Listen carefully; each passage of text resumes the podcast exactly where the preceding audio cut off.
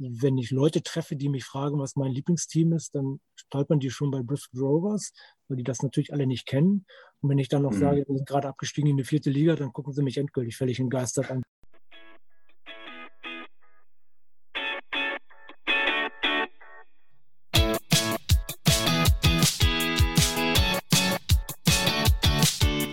Fußballgeschichte, Fankultur, Groundhopping. Football was my first love ist deine Anlaufstelle für Fußball-Audio-Inhalte, Fußball-Podcasts und Hörbücher in der Football was my first love App.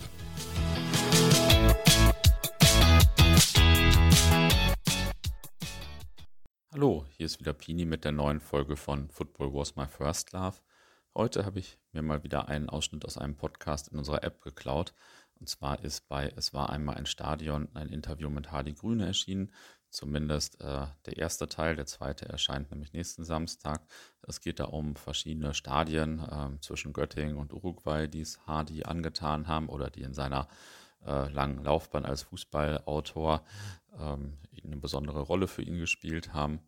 Und den Ausschnitt zu Bristol hört ihr jetzt hier. Wem das zu wenig HD Grüne ist, der kann auch gerne noch mal in Folge 75 äh, in meinem Podcast hier in Football Was My First Love Folge 75 reinhören von vor anderthalb Jahren. Da habe ich mit Hardy etwas länger über sein Leben, seine Fußballbücher und auch den Fußball allgemein gesprochen. Jetzt erstmal viel Spaß beim Hören. Ja, ich äh, würde vorschlagen, dass wir Deutschland verlassen und einmal ähm, uns äh, auf den Weg nach England bege äh, begeben. Da gibt es die Stadt Bristol, zu der du eine ganz äh, besondere Beziehung hast, beziehungsweise zum äh, hiesigen lokalen Fußballverein. Hardy, erzähl mal, was ist mit Bristol und Hardy Grüne? Bristol ist eine tolle Stadt. Ähm, die habe ich ähm, Anfang der 90er entdeckt. Äh, ich bin wie viele, ja, glaube ich, in meiner Generation irgendwann so ab Mitte der 80er äh, regelmäßig nach England gefahren und habe da wirklich die Gnade dieser frühen Geburt. Äh, bei Arsenal standen die Tore offen, bei Manchester konntest du einfach reingehen. Hm. Äh, in Blackpool habe ich den Platzwart getroffen und der hat mir irgendwie die, die Katakomben gezeigt. Also das ist ja unvorstellbar gewesen, wie ja. einfach das alles damals war. Und, und äh, das hat man damals ja auch gar nicht verstanden, was für ein Glück das eigentlich gewesen ist. Heute weiß ich das. Und ähm, Jetzt bin ich weggekommen vom, vom äh, Bristol. Ähm, ja, und ich bin dann halt viel in England unterwegs gewesen, ähm, bin viel getrampt. Das mhm. getrampt, das ähm, hat natürlich erstmal wirtschaftliche Gründe gehabt. Ich habe einfach nicht äh, so viel Geld gehabt. Ich fand es aber auch immer sehr spannend und mhm. bin dadurch auch immer so ein bisschen ähm, ungeplant irgendwo gelandet. Und irgendwann bin ich halt ungeplant in Bristol gelandet. Äh, genauer gesagt, ein bisschen südlich von, von Bristol in Glastonbury, in dem Ort. Und ähm, fand das da ganz spannend und bin dann am nächsten Jahr nochmal hingefahren und ähm, war dann ein paar Tage da und habe dann natürlich auch geguckt, irgendwas mit Fußball. Und dann war klar, Yeovil spielte damals noch äh, National, also fünfte Liga. Mhm. War auch schwer zu erreichen. Das äh, und Bristol war halt mit dem Bus zu erreichen. Und es gibt ja zwei Mannschaften in Bristol, ähm, die einen und die Rovers.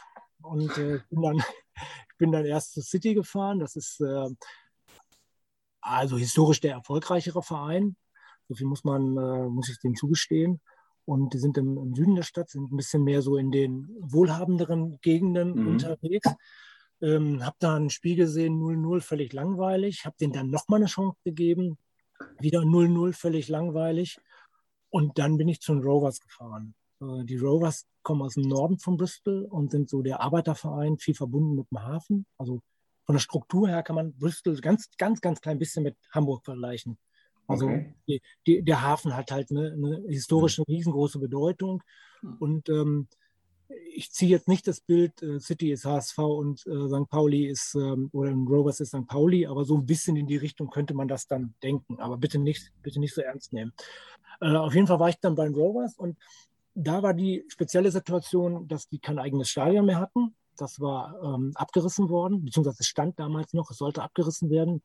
Und ähm, die hatten dann äh, eine Saison mit äh, nee, noch nicht mal eine Saison, ein paar Spiele mit City äh, Groundsharing gemacht. Das mhm. ist aber von den Fans überhaupt nicht angenommen worden. Also die Rivalität in Bristol ist wirklich, das ist echt oldschool. Das ist echt 70er. Das kriegt man nirgendwo anders äh, in, in, also vielleicht noch in, äh, in Stoke mit Port Vale. Die sind, glaube ich, auch noch äh, relativ äh, strikt miteinander. Aber Bristol ist wirklich so, wenn du Rivalität kennenlernen willst, dann ist das eine, eine Stadt, die sehr geeignet ist.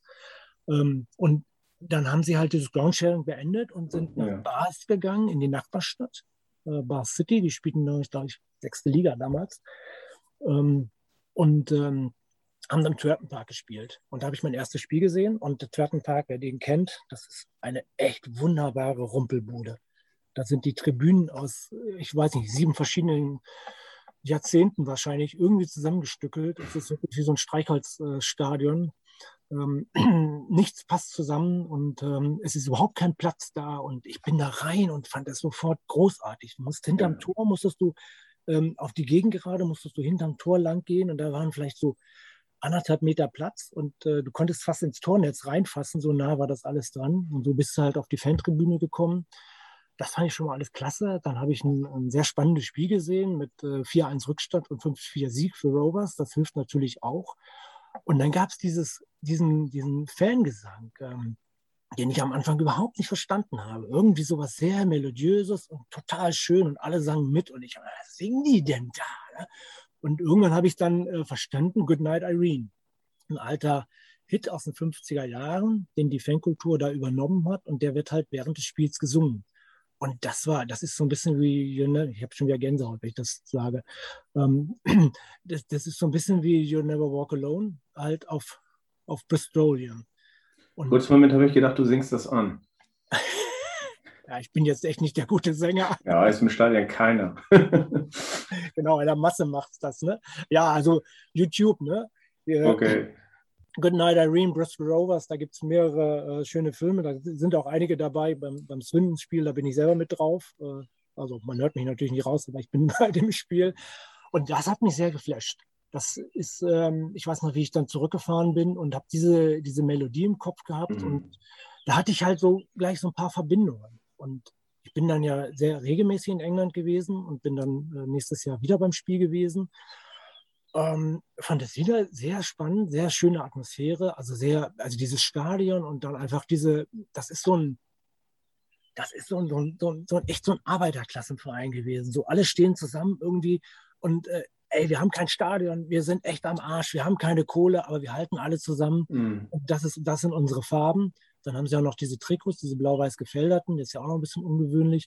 Und das hat mich alles doch ziemlich ähm, eingenommen. Und dann habe ich natürlich sofort Leute kennengelernt. Ähm, ich spreche halbwegs brauchbar Englisch, aber wenn ich was sage, dann falle ich sofort auf. Ja, kenn ich. Jonas von mir ist dann sofort. Ne? Und dann werde ich meistens als Holländer äh, äh, verdächtigt. Das kann ich dann zurückweisen. Ähm, das hat einfach den schönen Vorteil, dass man super schnell in Kontakt kommt. Mhm. Ähm, und ähm, ich habe mir dann auch beim dritten Spiel habe ich mir ein Trikot gekauft. Das heißt, ich stand auch ein Trikot da und dann war es natürlich nochmal anders, weil ich halt auch ein Trikot getragen habe. Und so habe ich Leute kennengelernt, die ich bis heute kenne.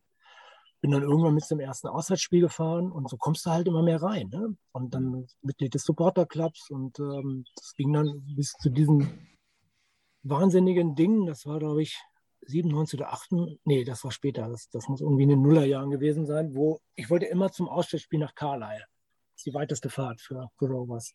Okay. Und, ähm, ich wollte aber immer mit dem Bus hinfahren, also nicht nach irgendwie nach Glasgow fliegen und dann runterfahren, sondern ich wollte von Bristol aus hinfahren und dann bin ich nach Bristol geflogen, habe mich in den Bus des Supporter Clubs gesetzt, bin mit dem acht Stunden oder sechs Stunden nach Carlisle gefahren, habe eine Niederlage gesehen, bin wieder zurückgefahren und habe mich in den Flieger gesetzt und bin wieder nach Deutschland geflogen.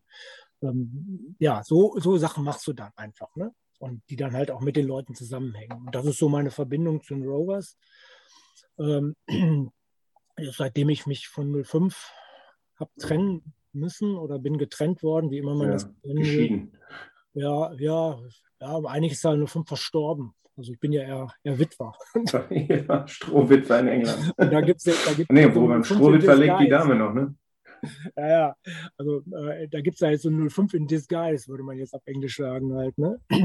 Und ja, seitdem ist äh, Rovers wirklich so mein Team und äh, ich bin so zwei, drei Spiele pro Saison drüben. Ähm, jetzt sind mhm. wir abgestiegen, jetzt sind wir wieder in der vierten Liga. Ja, habe aber jetzt schon gesehen, irgendwie Ostern ist eine schöne Kombination mit zwei Heimspielen und Aussätze in Newport, wo ich noch nie war äh, und hoffe auch, dass es alles wieder geht. Ne? Das ist ja natürlich jetzt auch mit Corona ja. auch da alles nicht, nicht so einfach gewesen und Brexit kam, kommt jetzt dazu nochmal. Also ich habe ja jetzt Grenzkontrolle und alles, aber das ist so mein Team und äh, ich leide ähnlich äh, wie mit, ähm, wie mit, mit 05. Ähm, wenn ich Leute treffe, die mich fragen, was mein Lieblingsteam ist, dann stolpern die schon bei Bristol Rovers, weil die das natürlich alle nicht kennen.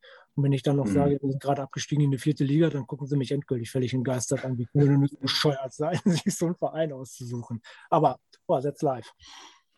Ja, irgendwann haben sie dann aber ähm, doch ähm, einen Ground gefunden oder einen Ground bezogen in Bristol. Also sind weggegangen aus Bath. Kannst du nochmal da was zu sagen? Ähm, ja, gerne. Also das ursprüngliche Stadion ist das Eastville Stadion. Ähm, das ist, äh, da steht heute Ikea drauf. Mhm. das ist äh, ziemlich marode gewesen. Dann ist es abgebrannt. Äh, übrigens angesteckt von Anhängern des anderen Vereins, also von wegen Rivalität. Die sind nach dem Auswärtsspiel irgendwie besoffen dahin und haben das Ding angesteckt. Das war aber in den 80ern. Und ähm, naja, und dann äh, hat man immer versucht, ein, ein, neues Stadion innerhalb der Stadtgrenze von Bristol zu kriegen. Das ist irre schwierig, ähm, überhaupt erstmal einen, einen, Grund zu finden, also einen Boden zu finden, wo die Anwohner nicht protestieren oder wo überhaupt irgendwelche Probleme nicht auftauchen. Und dann war ja halt auch nie Geld da. Und dann gab es halt ähm, im Norden in Horfield, also nicht weit weg von dem, von dem eigentlichen Kern der, des, des, Vereins, äh, gab es einen, einen Rugby-Verein, äh, Bristol Rugby. Und die haben im, äh, im Memorial Stadium gespielt, im Memorial Ground, wie es damals noch hieß. Ne? 21 eröffnet, direkt nach, nach, dem Ersten Weltkrieg und natürlich auch in Gedenken an die Weltkriegsopfer, mhm. deshalb auch der Name. Mit dem hat man Groundsharing gemacht, äh, ab 96. Äh, die waren dann ganz schnell pleite und dann ähm, hat Rovers den Verein gerettet und hat dafür das Stadion übernommen. Das heißt, also die, das ist dann eine Umkehrung gewesen. Mhm. Dann sind auch viele Sachen so äh, entstanden, zwei neue Tribünen, die, über, die, die äh, Fantribüne ist überdacht worden. Und dann war es okay. Und ähm, das war aber immer so ein, so ein Übergangsding, weil ähm, das Memorial ist halt ähm, das ist einfach limitiert. Damit kommst du nicht ja. in die zweite Liga rein. Das ist ein Championship. Mhm. Das äh, mhm. Sind 11.000 Plätze und davon würde ich mal schätzen, sind es jetzt so 75 Prozent Stehplätze. Also ja. für mhm. die Nostalgiker das tolle Ding. Für die Entwicklung des Vereins ein echtes Problem. Äh, die Infrastruktur ist eine Katastrophe. Also ähm, da mit dem Auto hinzufahren, ist erstmal Parkplatzsuche äh, echt ein Akt. Und wenn da mehr als äh, 8000 Zuschauer sind, dann brauchst du auch zwei Stunden, bis du da aus dem ganzen Gewühl wieder raus bist. Oh also das ist alles nicht, nicht zukunftsträchtig.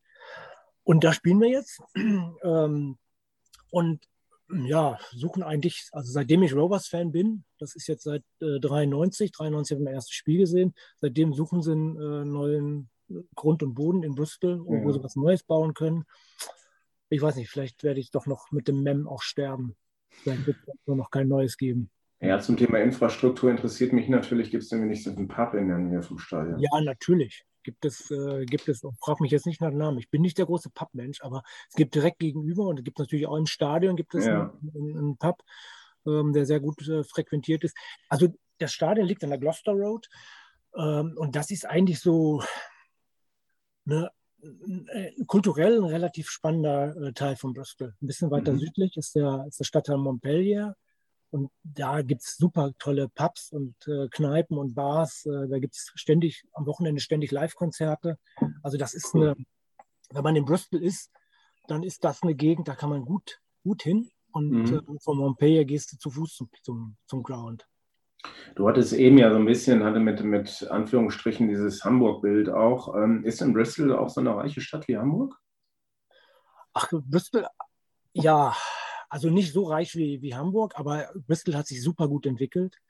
Ähm, ist vor allem im Kulturbereich. Äh, Wallace und Gromit kennt ihr ja vielleicht, diese Knetfiguren, mhm. ne, die, die, die, haben ihr Studio in Bristol, die sind da entwickelt worden. Also so, so in dem Bereich ist, wird sehr viel gemacht. Es gibt einmal im Jahr dieses äh, Balloon Festival, was inzwischen in ganz Großbritannien super bekannt ist.